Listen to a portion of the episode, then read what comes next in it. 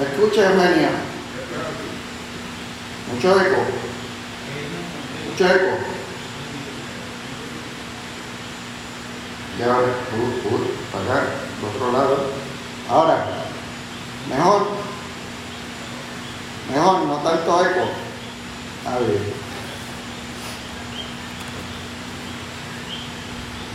Dios bendiga a cada uno. Qué bueno estar aquí con, ustedes compartiendo la palabra del Señor. Vamos a estar tocando eh, durante la noche de hoy el capítulo 38 de profeta Isaías, capítulo 38, y leemos el verso 1. Dice, en aquellos días Ezequías enfermó de muerte y vino a él el profeta Isaías, hijo de Amós, y le dijo, Jehová dice así, ordena tu casa porque morirás y no vivirás. En este verso se nos comienza a relatar la historia de la enfermedad del rey Ezequías, rey de Judá. Y notemos que al comienzo lo primero que establece que era una enfermedad de muerte. Y cuando son enfermedades de muerte, Créame que tanto los médicos como la persona una vez se entera que padece la enfermedad, es como si le pusieran un sello que dice te vas a morir. Y notemos que en medio de la enfermedad del rey aparece el profeta Isaías. Y si es, usted es rey de Judá, y de momento le, anuncian, por ahí llegó el profeta de Jehová. ¿Qué es lo primero que, le viene a la mente a usted? Dice, llegó el profeta, fíjate, ahora llega y me sana. Pero es porque estamos acostumbrados a que de Dios solamente vamos a recibir el bien. Y siempre todo va a estar color de rosa. Y nunca vamos a atravesar por situaciones difíciles.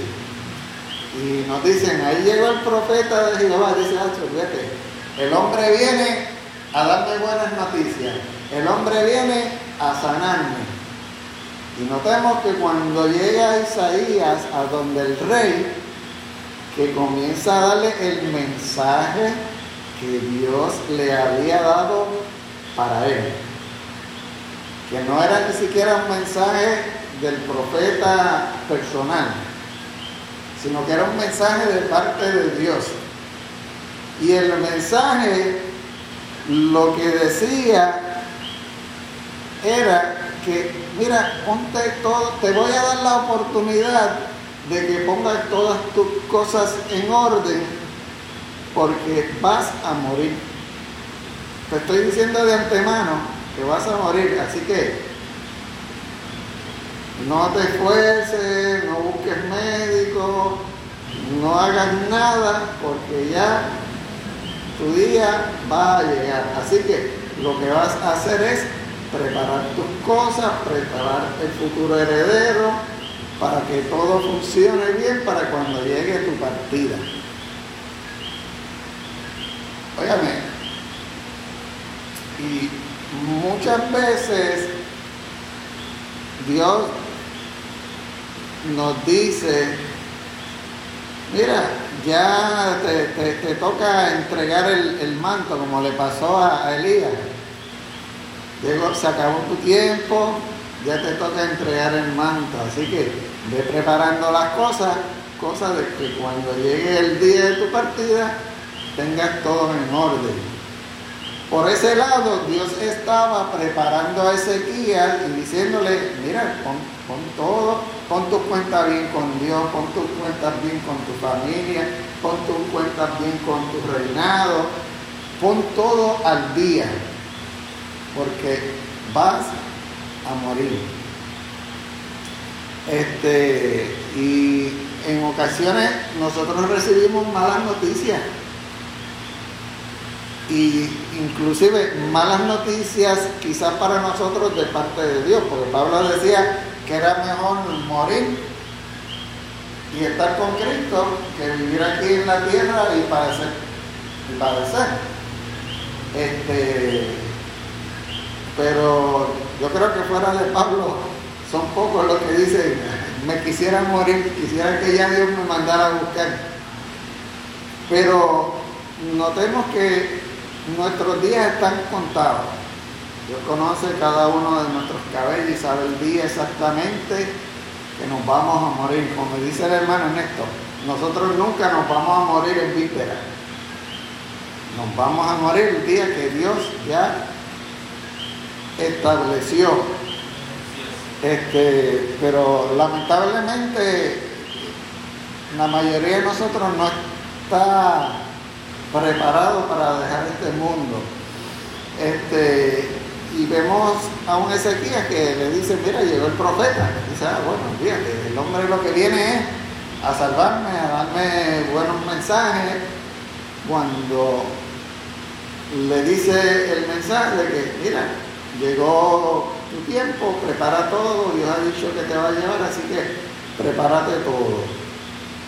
Entonces, veamos el verso 2. El verso 2 nos dice, entonces volvió Ezequiel su rostro a la pared e hizo oración a Jehová. La noticia no fue fácil, la noticia no era la esperada, ni siquiera se puso a altercar con el profeta y, a decirle, pero Isaías, eh, ¿estás seguro que ese es el mensaje que Dios me, envió? Digo, espérate, como, como hacemos algunos en la tienda que cuando nos dan un mensaje que nosotros no queremos, decimos, déjame hablar con tu jefe. Pues mira, el rey Isaías, como no fue lo que él esperaba, ese mensaje de parte de Dios, dice que se recortó de la pared y comenzó a orar. Comenzó a orar a Jehová. Y qué bueno que no se puso a altercar con Isaías, con el profeta, porque el profeta no tenía nada que ver con el mensaje, el mensaje era de parte de Dios. Y él dijo, espérate, necesito hablar con Dios. Y hay ocasiones que nosotros no entendemos por qué no suceden las cosas. Decimos, pero yo estoy bien, ¿qué pasó aquí? Mire, hable con Dios, pregúntele, porque el único que le puede explicar bien por qué le tiene ahí es Dios. El único que le puede hacer saber por qué está pasando por el medio de esa situación.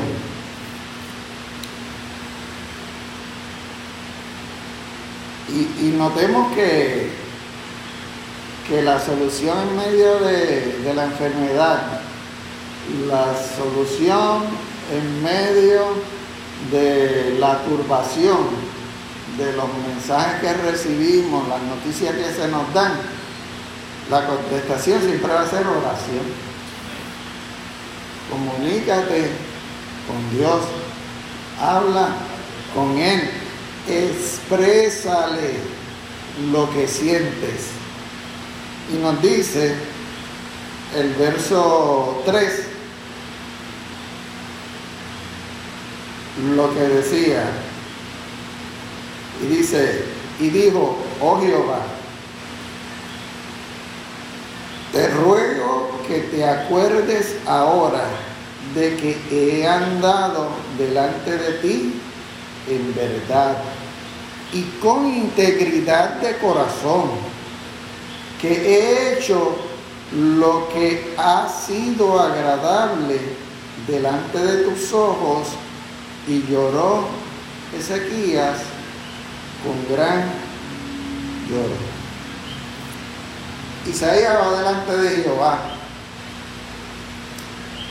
y le pide a Dios que recuerde cómo Él se ha comportado en la tierra delante de los hombres y la fidelidad que Él ha tenido para con Dios y que con corazón sincero ha hecho todo lo que a Dios le agrada. Mire, va a haber momentos que usted dice, pero si yo no he hecho nada malo, si yo testifico, si yo doy diezmo, si yo comparto con los hermanos, si yo siempre me congrego, si yo trato de serle fiel a Dios donde quiera que voy, si yo le testifico a todo el que se me acerca, porque yo me encuentro en esta situación, Dios? Yo te he sido fiel. Y mire, si hubo un hombre que fue fiel a Dios, fue Job. Oigan, eso fue uno tras otro, tras otra, y tras, tras otra, y tras otras cosas que le sucedían. Y Job también llegó un momento que le reclamó a Dios, Dios, pero ven acá, ¿qué he hecho yo para merecer esto? Y hay algo importante en todo esto y es que Dios siempre está viendo todo cuanto nosotros hacemos. Y Él sabe cuán fieles nosotros hemos sido ante Él. Y en el verso 4, luego de un momento de lloro de Ezequías, tras saber de que iba a morir, a pesar de que le había sido fiel a Dios, Dios le dijo, vas a morir, dice el verso 4. ¿Ese soy yo? Sí. Creo yo.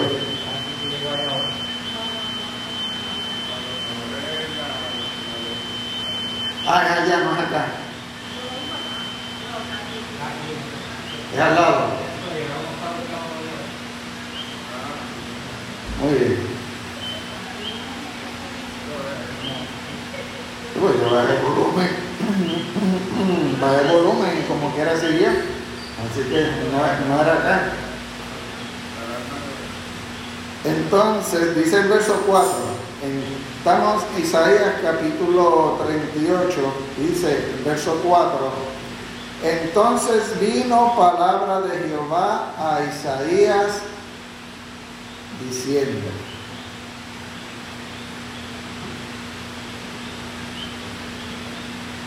vimos en el verso 3 la oración de Ezequías, vimos su llanto, su llanto, hay momentos en que estamos orando y nuestro sufrimiento es tan grande que las lágrimas se nos salen. Pero Dios siempre está mirando, siempre está escuchándonos. Y notemos la respuesta que Dios le da a Ezequías. Y le dice al profeta Isaías, Jehová, ve y di a Ezequías. Este, verdaderamente Dios nos ama y nos tiene un cariño especial. Y verdaderamente Dios escucha nuestra oración y Él ve nuestras lágrimas y Dios contesta nuestras oraciones. Y dice el verso 5, Jehová, Dios de David, tu padre, dice así, he oído tu oración y visto tus lágrimas. He aquí que yo añado a tus días 15 años. Wow. Quizás nosotros hubiésemos pensado, ah, cuando comenzamos a leer la, la porción, lo que nos viene a la mente enseguida, ah, Jehová dice que oyó su oración, que vio todas sus lágrimas. Olvídate que lo siguiente que va a decir es levanta esto. Lo siguiente que va a decir Dios es, yo te voy a sanar. Sí, porque eso es lo que, lo, que, lo, que esperamos recibir. Dios va a contestar, ah, que eso es, que voy a estar sano. Pero notemos que, que en el verso al final del verso 5 lo que dice es, yo añado a tus días 15 años. Bueno, 15 años es una vida de un adolescente. Este, para alguien que se le había dicho que iba a morir, decirle, vas a vivir 15 años, es mucho, ¿sabe? Para alguien que fue al médico ayer y el médico le dice, te queda una semana, prepárate, ponte todo al día y que después te, dé una llamada y te diga, mira, acabo de ver unos resultados ahí de los laboratorios que, te hiciste. Yo creo que vas va a estar por lo menos 15 años. Oye, uno va a decir, wow, 15 años para una semana que me habían dado. Es tremendo. Para, para que veamos que no siempre las cosas este, se van a dar tal cual nosotros queremos, aunque sí vamos a recibir mucho beneficio de parte de Dios, porque otra son 15 años que le está añadiendo, pero Quizás alguno de nosotros diga, bueno, 15 años, pero 15 años se van rapidito y después se va a morir como quiera. Pero mire, Dios está obrando en misericordia a este rey que iba a morir y ahora le está diciendo te voy a dar 15 años porque he, analizado tu oración de que verdaderamente contra tú has sido un buen rey, tú has sido un rey fiel, un rey que, que, me ha servido bien, que ha servido bien al pueblo. Este, he visto tus lágrimas. Te voy a añadir 15 años. Algunas veces las soluciones quizás a nuestras situaciones sean, sean condicionadas de parte de Dios, sean para un tiempo determinado, como en los negocios. Hay tiempos en el negocio que usted puede estar bollante, que los negocios fluyen y fluyen y fluyen, y esto es tremendo. Pero va a llegar un día que el negocio vaya más flojito. Y usted tiene que aprender a administrar lo que Dios le ha dado para que cuando llegue ese tiempo esté bien. Y Él está diciendo, vas a morir, porque de eso no te salva nadie, pero te voy a dar 15 años más. 15 años más. No es lo mismo que te digan, te mueres la semana que viene, a que te digan, vas a tener 15 años para hacer esos preparativos. Así que trabájalo bien.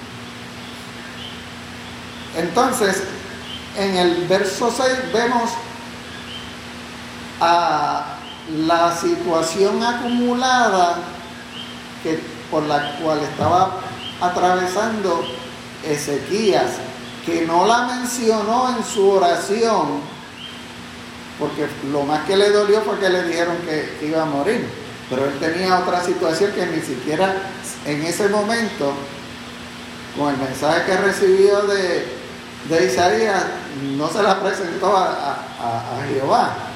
Y Jehová se la contesta adicional a lo que le había dicho, y dice en el verso 6, y te libraré a ti y a esta ciudad de mano del rey de Asiria, y a esta ciudad ampararé. Notemos que en determinado momento, al recibir esta noticia, Ezequiel se olvidó que era el rey de Judá, se olvidó que el rey de Siria estaba allá afuera, que venía a invadir y todo eso. Esa preocupación posiblemente estaba antes de que llegara Isaías al palacio. Y cuando recibe el anuncio de su muerte, ese fue el detonante para que Ezequiel dijera, ah, yo aquí ya no puedo. Tengo un rey que me viene a invadir, que no tengo soldados suficientes con ellos. Y ahora viene el profeta pensando yo que me va a dar una buena noticia y lo que me dice es que se, me voy a morir, que prepare todo. Pero a pesar de que esta petición no estaba incluida en la oración que hizo Ezequías, Dios sí sabía esa necesidad, porque Dios conoce cuál es nuestra necesidad y sabe lo que necesitamos. Ezequías no solo necesitaba que le dijera, mira, no te vas a morir, necesitaba también quitar la preocupación de un rey asirio que venía con un super ejército a invadir, a destruir medio mundo, que ya había destruido todos esos países que estaban antes que ellos. Dios le quitó también esa carga a Ezequías sin aún haber orado por ella en ese momento. Este, ¿Qué nos dice esto? Mire que hay veces que nosotros estamos cargados de problemas. Y cuando aparte de todos esos problemas, se nos cae encima un problema de salud, obviamente, nos pasa como Ezequiel. Nos tenemos que tirar al suelo a llorar y, a, a, pedirle a Dios y decir, mira, ya no puedo más, no puedo más. Esto es para que veamos cómo Dios, en, su misericordia y en su sapiencia, nos da aún más allá de lo que nosotros pedimos y aún más allá de lo que nosotros esperamos de Él. Entonces, este, la bendición no solo iba a ser para Él como rey, sino que también la, la bendición iba a ser para su pueblo, para la ciudad, y Dios le promete que los iba a proteger. La semana atrasada estábamos hablando que Jehová vino, que envió a su ángel, que mató 185 mil, que no se tiró ni siquiera una flecha, porque Dios fue el que luchó por Judá. Y Dios sí cumplió tal cual dice en el verso 6, que Él iba a amparar a la ciudad. Y notemos en el verso 7 que nos dice, y esto te será señal de parte de Jehová, que Jehová hará esto que ha dicho. Dios es bien detallista. y le dice a Ezequías, mira, te voy a dar una señal divina, una señal que no va a ser solo palabra de Isaías, que va a ser algo que cuando tú lo veas, tú vas a decir, wow, si Dios hizo esto, Dios va a cumplir al 100 aunque Dios siempre cumple al 100 nada más con su palabra, porque la misma escritura dice, por su palabra dijo, hágase la luz, se hizo la luz a la tierra, que nada más con la palabra de Dios es suficiente. Y notemos lo que iba a suceder, cuál iba a ser esa señal. Y dice, he aquí yo haré volver la sombra por los grados que ha descendido con el sol en el reloj de Acaz, 10 grados atrás y volvió el sol 10 grados atrás, por lo cuales había ya descendido. Estuve leyendo sobre el, reloj de Acaz y el reloj de Acaz era una especie de pequeña pirámide con sus escalones. No, no, no, no me especificaba el dato de cuántos escalones traía, ponle que fuese un escalón por, por cada hora, que tuviese 12 de un lado y 12 de otro para que haga 24 horas. Pero sí tenía una cantidad de escalones y cada escalón, según les iba dando el sol, iba creando sombras. Y por las mañanas llegaba el sol y la sombra se iba alejando y cuando atardecía, el sol estaba del otro lado, era todo lo contrario, la sombra comenzaba a bajar, a bajar, a bajar, a bajar desde arriba. ¿Qué sucede? Que Jehová le dice a Ezequías, mira ese reloj era un reloj gigantesco, era una mini pirámide. Le dice, mira por dónde va la sombra. Ajá, sí, mira, va por aquí o por acá. No, dice si fue de día o de, eh, si fue en la mañana o en la tarde. Pero el punto es que o la sombra había subido o había bajado. Y Ezequiel la mira y le dice, tú ves está ahí en ese escalón Mira ahora, si era por la tarde, pues subía, si era por la mañana, bajaba.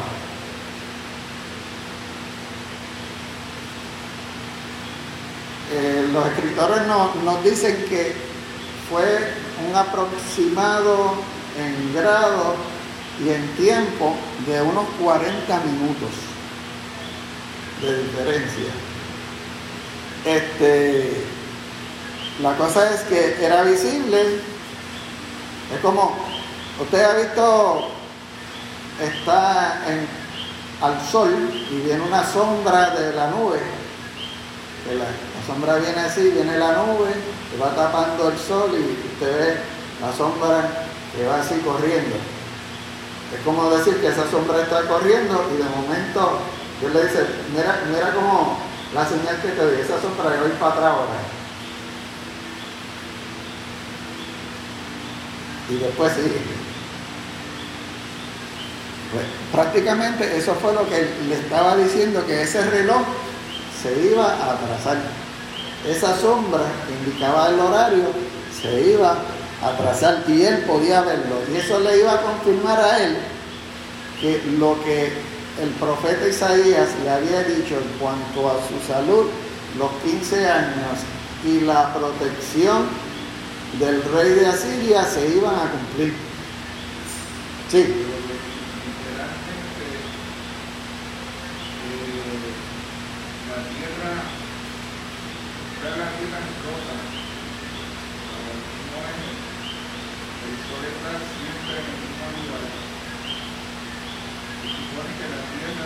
No pare.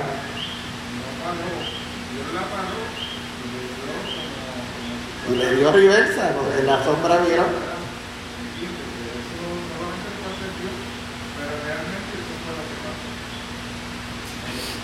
Exacto. Seguimos entonces con el verso 9. Y dice, nos va a comenzar a hablar acerca de un escrito que hizo el rey Ezequías en medio de esta situación. Digo, espérate, esto lo tengo que escribir. Y, no, y nos dice el verso 9, escritura de Ezequías, rey de Judá, cuando enfermó y sanó de su enfermedad. Ezequías dijo, espérate, este milagro que Dios está haciendo hoy en mi vida, yo tengo que escribirlo, este testimonio. Dice que comenzó a escribirlo. ¿Y qué nos dice el verso 10? Y dije yo, estás hablando de Ezequías, dice, a la mitad de mis días yo iré a la puerta del Seol, privado del resto de mis años. Ezequiel dijo, me voy en mi plenitud de vida, jovencito, acabo de recibir un mensaje de parte de Dios que arregle mis cosas, que me voy a morir. Y yo aquí, jovencito, en plena juventud de mi vida, voy a ir al sepulcro privado, dice, privado de vivir esos años de vida. Ezequiel está diciendo, yo estoy jovencito ahora, me falta mucho tiempo por vivir y todo ese tiempo que me falta por vivir me ha sido quitado de golpe y porrazo. Y ciertamente, o sea, uno recibir una noticia de que, mira, prepara tus cosas, lo que te quedan son días de vida, esos pensamientos van a llegar. Ah, y él dice, pero yo me siento que puedo vivir más años y tú me estás diciendo que lo que me queda es una semana. Que prepare todo. y, y esto es algo común en nuestros días. O sea, hoy el día está el COVID, esto está bien hoy.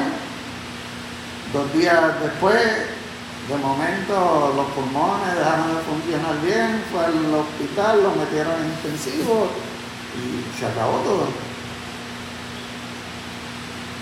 Este, alguien va a hacerse un laboratorio, un, examen, de momento lo sientan a uno y le dice, tienes cáncer. Y tu cáncer está avanzado. Uno, wow, pero tantos planes que yo tenía, tantas cosas que yo iba a hacer pues mire, Ezequías, cuando comienza a escribir, comienza a escribir eso.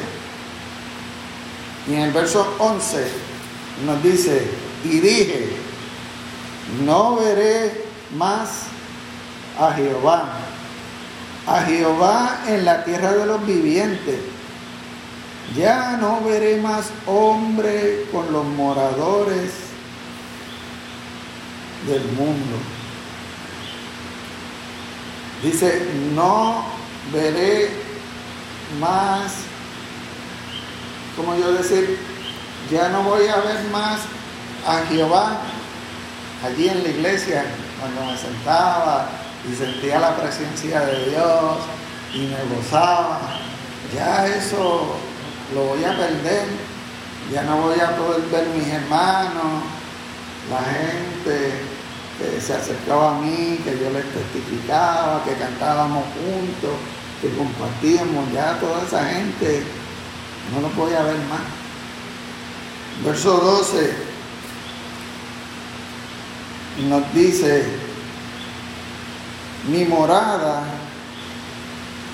ha sido movida, traspasada de mí, como tienda de pastor, como tejedor corté mi vida, me cortará con la enfermedad y me consumirá entre el día y la noche. Eh, aquí Ezequías se, se, compara su vida como una carpa de pastor, que ya los pastos, ya sus ovejas se comieron los pastos y como ya se comieron todo el pasto, pues tiene que buscar pastos nuevos. Así que el pastor lo va a coger y lo va a cerrar y se lo va a llevar a buscar nuevos pastos. Y también hace la ilustración que soy como el pedazo de tela que está en la tienda, que viene una gente y lo compra y dice, dame tres yardas de esa tela. Y esa tela es mi vida y cogió el tejedor y papá, pa, cortó la vendió. Y ahí se fue. Y ahí se fue. Lo que no, nos habla de que nosotros no tenemos control de nuestra vida. El único que tiene el control de nuestra vida es Dios. Y Dios decide cuando levanta la carpa nuestra y se la lleva a otro lugar. Pablo fue alguien que la entendió muy bien y dijo, yo sé que ausente del cuerpo, presente con el Señor. Él, Ezequiel aquí decía, mi espíritu fue sacado de la habitación de este cuerpo, el Señor se la llevó.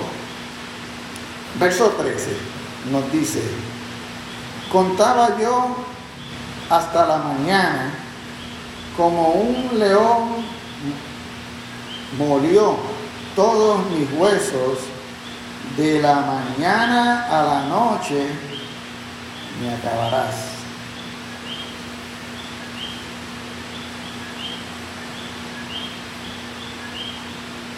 Ezequiel esperaba en medio de su enfermedad y esa enfermedad que, que padecía era una enfermedad de piel y traía sus dolores y decía que la sensación de dolor que él tenía era como si un león lo mordiese y comenzase a romper sus huesos y estaba toda la noche hasta el otro día con esa sensación de dolor.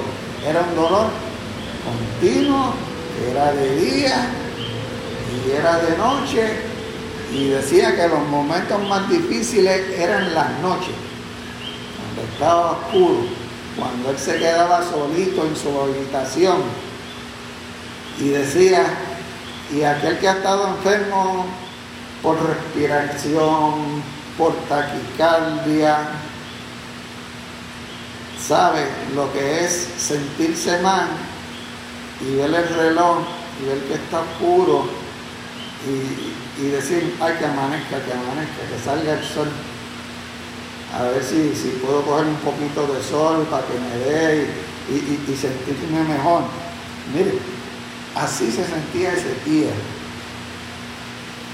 Verso 14 nos dice, como la grulla, como la golondrina, me quejaba, que gemía como la paloma, alzaba en alto mis ojos Jehová, violencia padezco, fortaleceme.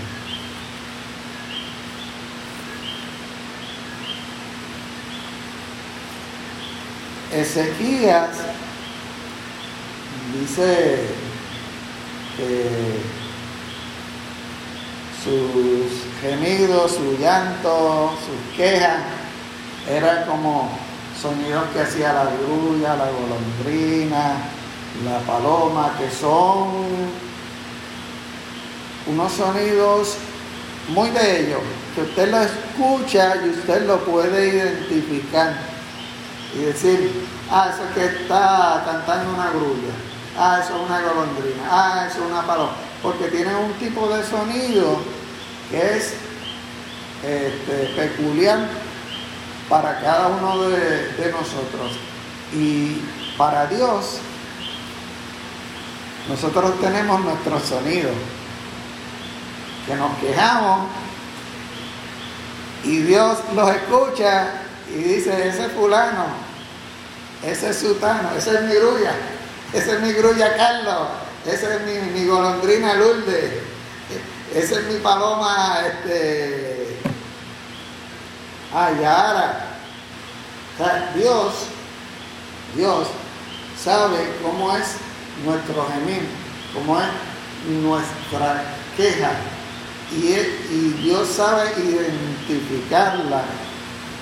Aparte de que son sonidos, porque estas aves, el sonido es bastante agudo, que se escucha bastante, bastante alto y en la lejanía se puede distinguir. Entonces, verso 15 nos dice, ¿qué diré? El que me lo dijo es el mismo que lo ha hecho. Andaré humildemente todos mis años a causa de aquella amargura de mi alma. Él le dice, bueno, ¿qué problema yo tengo? Porque el que me está diciendo que prepare las cosas, que me voy a morir, es Dios, que era el único, que yo decía que era el único que me podía sanar. Y es el mismo que me está diciendo te quedan varios días, prepara tus cosas. Dice, ¿cómo yo lucho contra eso? ¿Cómo puedo yo luchar contra Dios? El único que me puede ayudar es el que me está diciendo que no hay rey, que voy a morir. Y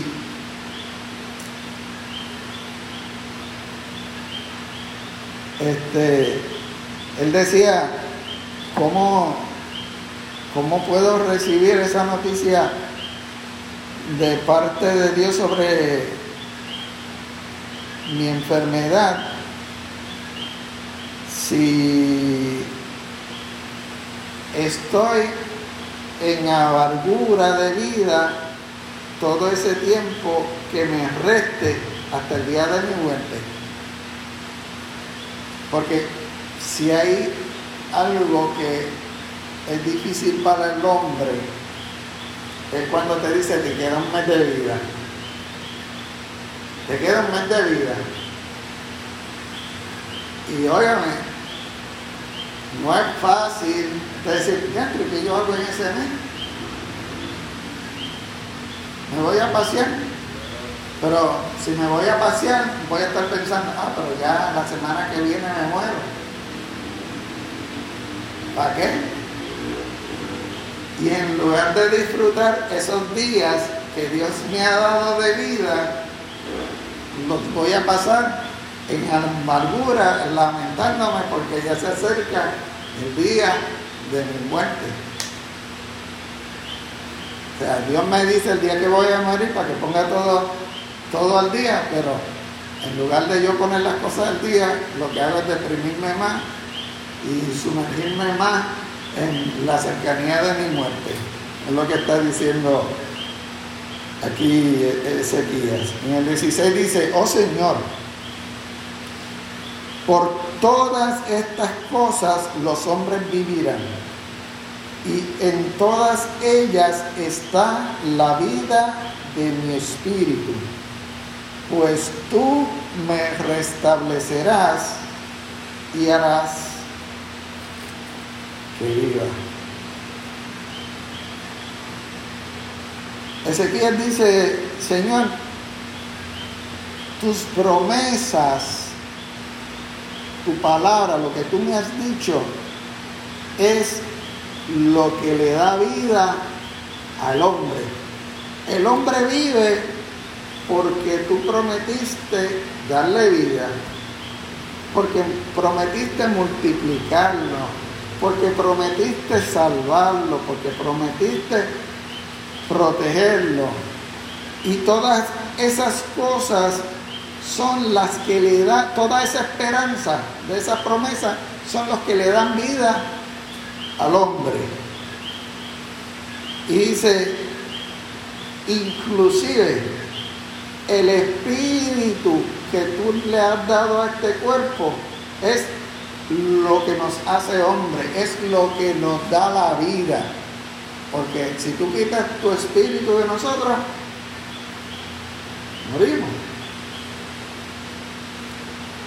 Y entonces, este,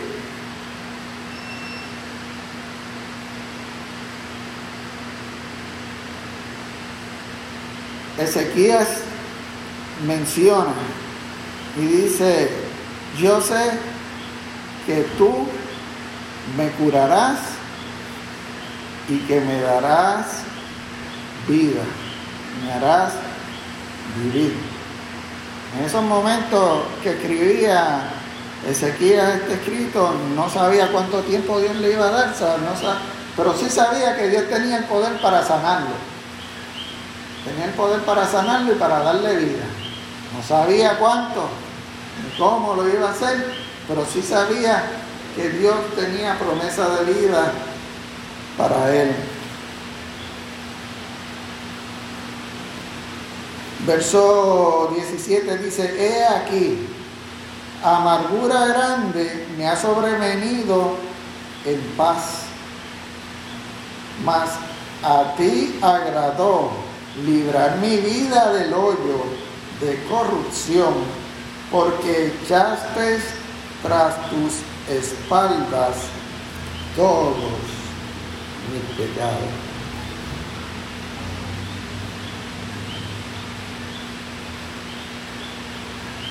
El mensaje del profeta a Ezequías nos dice que le volvió paz a Ezequías en medio de la amargura por la que estaba atravesando.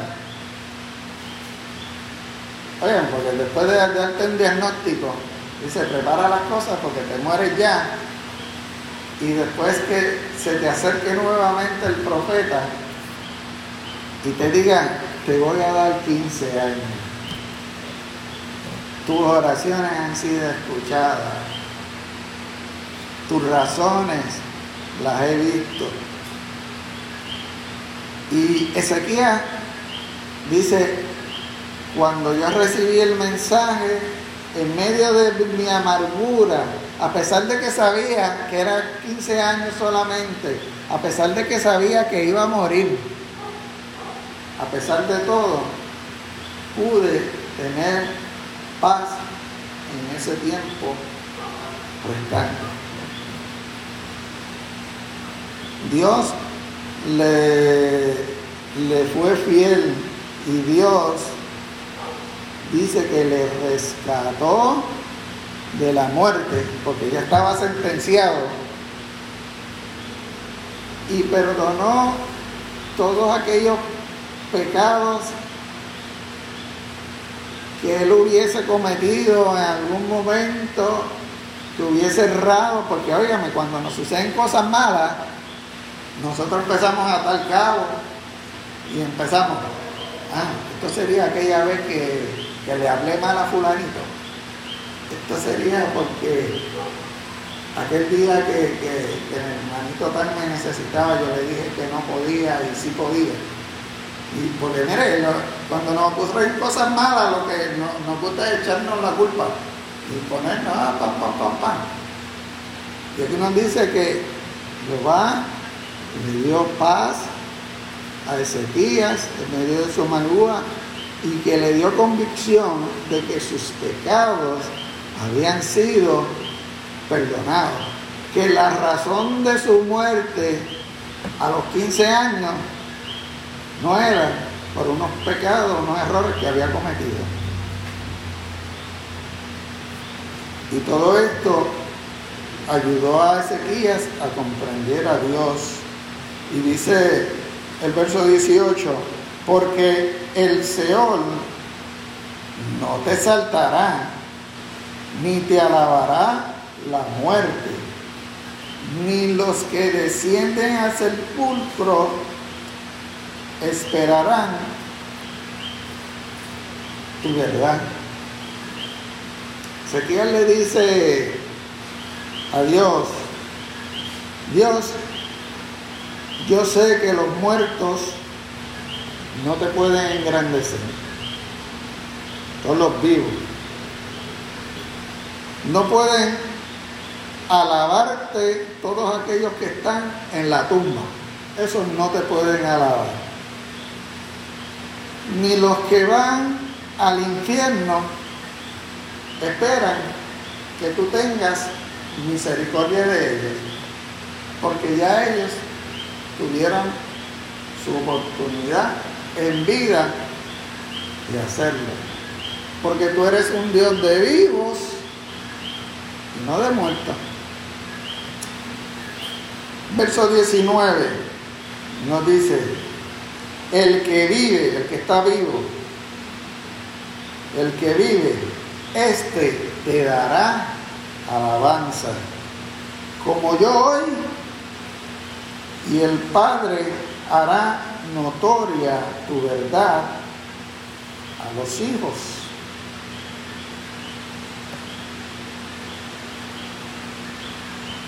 Ezequiel le dice a Jehová, Dios, solamente los vivos te pueden alabar. Y durante la vida que tenemos es la oportunidad que Dios nos da de alabarle. Y todos los vivos tienen la misma oportunidad de alabarte como la tengo yo ahora. Ahora yo tengo 15 años más para alabarte, que no los tenía, pero ahora yo sé que los tengo.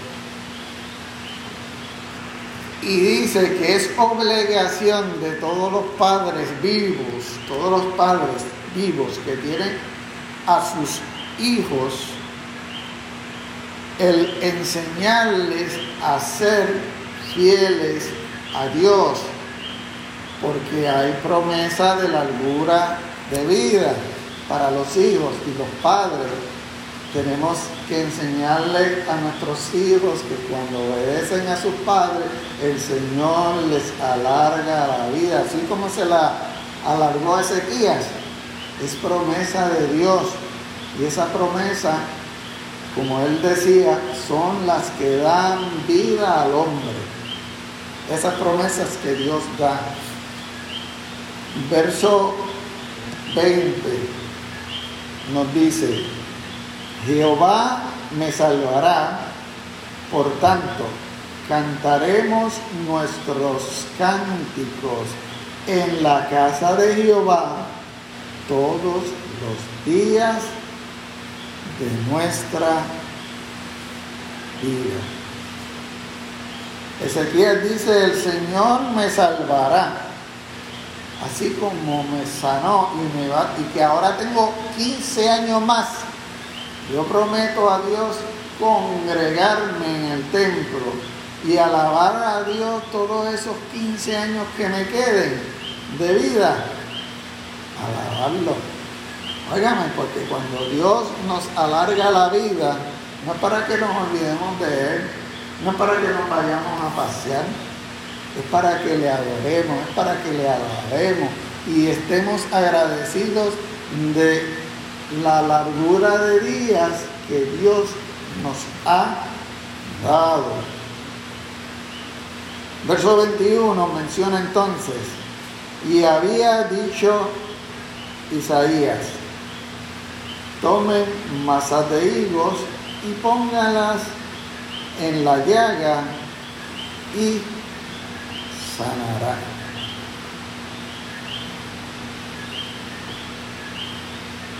Contrario a lo que quizás pudo esperar Ezequías, que le pasó a Naamán. Bueno, el profeta está aquí, ya me dijo que, tengo 15 años de, de prórroga. Ahora, ¿cómo, ¿cómo me va a sanar? Óyeme, y Dios en sus formas de sanar, Dios no le quiso sanar por medio de una oración. Dios dijo, te voy a sanar por medio de un remedio natural, por medio de una medicina. Tú vas a coger unos hilos, los vas a majar, vas a hacer una cataplasma, y luego en cada una de las llagas que tú tenías en tu cuerpo, que te pongan ahí. Y ya vas a ver que se te van a ir sanando esas llagas. No iba a ser algo automático donde puse eso y ya a los 10 minutos, ¡wow! Mira, ya no tengo nada, mi piel está limpia, blanca. No. Y algunas veces Dios este, nos da días de vida adicionales, años de vida, pero la sanidad la va dando poco a poco. O sea, aquí sequía, dice que los dolores eran terribles. Y la solución del profeta es, mira, ponle una, una cataplasma y, pa, pa, pa, y se la pone ahí. ¿En qué la llaguita? Y una vez con la promesa de que con esa, ese remedio casero que estaba haciendo, se iba a sanar. No te vas a sanar ahora al instante. Poco a poco vas a ir sanando. Y muchas veces hay heridas que nosotros tenemos que no se curan de un día para otro se, curan poco a poco con la intervención de Dios. Y el, capítulo finaliza, mire, con el, verso 22, que nos dice, había asimismo dicho Ezequías, ¿qué señal tendré de que subiré a la casa de Jehová? Aquí sí, Ezequías dice, diantre, si tú no me vas a sanar aquí ahora mismo, si ahora yo me voy a sanar poquito a poco con la cataplasma que me, que me estás dando, ¿cómo yo voy a saber cuándo voy a ir al templo? ¿Por qué? Porque toda enfermedad que fuera de la piel, que creara úlceras, llagas, lo que fuera, era categorizada como sangre. Y el único que podía decir que tú estabas sano era el sumo sacerdote, que tú fueras allá y dice, mira. Y él dijera, ah, sí, está sano. Ya aquí está sano. Y Ezequiel dice, mira señor, este sí, vamos a poner la cataplasma, pero ¿hasta cuándo yo, yo tengo, en qué momento es que yo debo ir allá a mostrarme al sacerdote para que me diga, sí, ya estoy curado? Y notemos que ahí es que cierra el capítulo. Isaías, y, más adelante no vemos ningún otro escrito que diga, ah, él fue y, la piel se le puso como de bebé y fue allá a donde el sumo sacerdote y, y le declaró sano. Pero sí encontramos un escrito que dice que Ezequías estaba enfermo y Dios le sanó. O sea, que ciertamente Dios cumplió su promesa. Hubo algún momento en que sus llagas se fueron, no quedó cicatriz, y entonces él fue al sumo sacerdote y el sumo sacerdote le dijo, Ezequías, tú estás curado. Este, mira, Dios no le interesa decirnos a nosotros cómo fue el proceso de sanidad de sequía. Lo único que le interesa a Dios es que sepamos que Él lo sanó y que no nos sanó al momento y que fue a través de, de una cataplasma, un remedio. Algunas veces Dios nos va a curar milagrosamente. ¡Pum! Una placa decía, "Te- tengo agua en los pulmones, después me saqué otra, ah, no hay nada. Pero habrá en ocasiones que alguien se enferma, tiene agua en los pulmones, tenía que ir a emergencia y que allá con jeringuilla les traigan el agua y va a tener el mismo efecto, o sea, te vas a sentir bien. Dios va a utilizar a esos médicos, pero vas a quedar sana porque Dios lo quiso así hacer. O sea, el médico solamente nos puede curar a nosotros si está Dios de por medio. Y eso es lo importante que usted tiene que reconocer, que el poder no está en el médico, en la medicina que le está aplicando. El poder está en los resultados que Dios está haciendo en su cuerpo para que usted sane. Así que hasta aquí lo dejamos, hasta aquí el capítulo 38. Hermano, en ocasiones las cosas se nos van a complicar y vamos a sentir que todo se nos cae encima. Pero hagámoslo, tal vez tengamos que hacer como Ezequías, arrodillarnos, llorar y orarle a Dios, ten misericordia de nosotros. Nos dice la escritura ahí mismo que hay promesas por las cuales vive el hombre. La escritura está llena de promesas. Hagámoslas nuestras y Dios siempre va a ser fiel a sus promesas y siempre va a estar escuchando nuestras peticiones y siempre va a estar viendo todo lo que nos sucede. Así que lo dejamos hasta ahí. Dios le bendiga a cada uno. Pastor, por aquí. Gracias.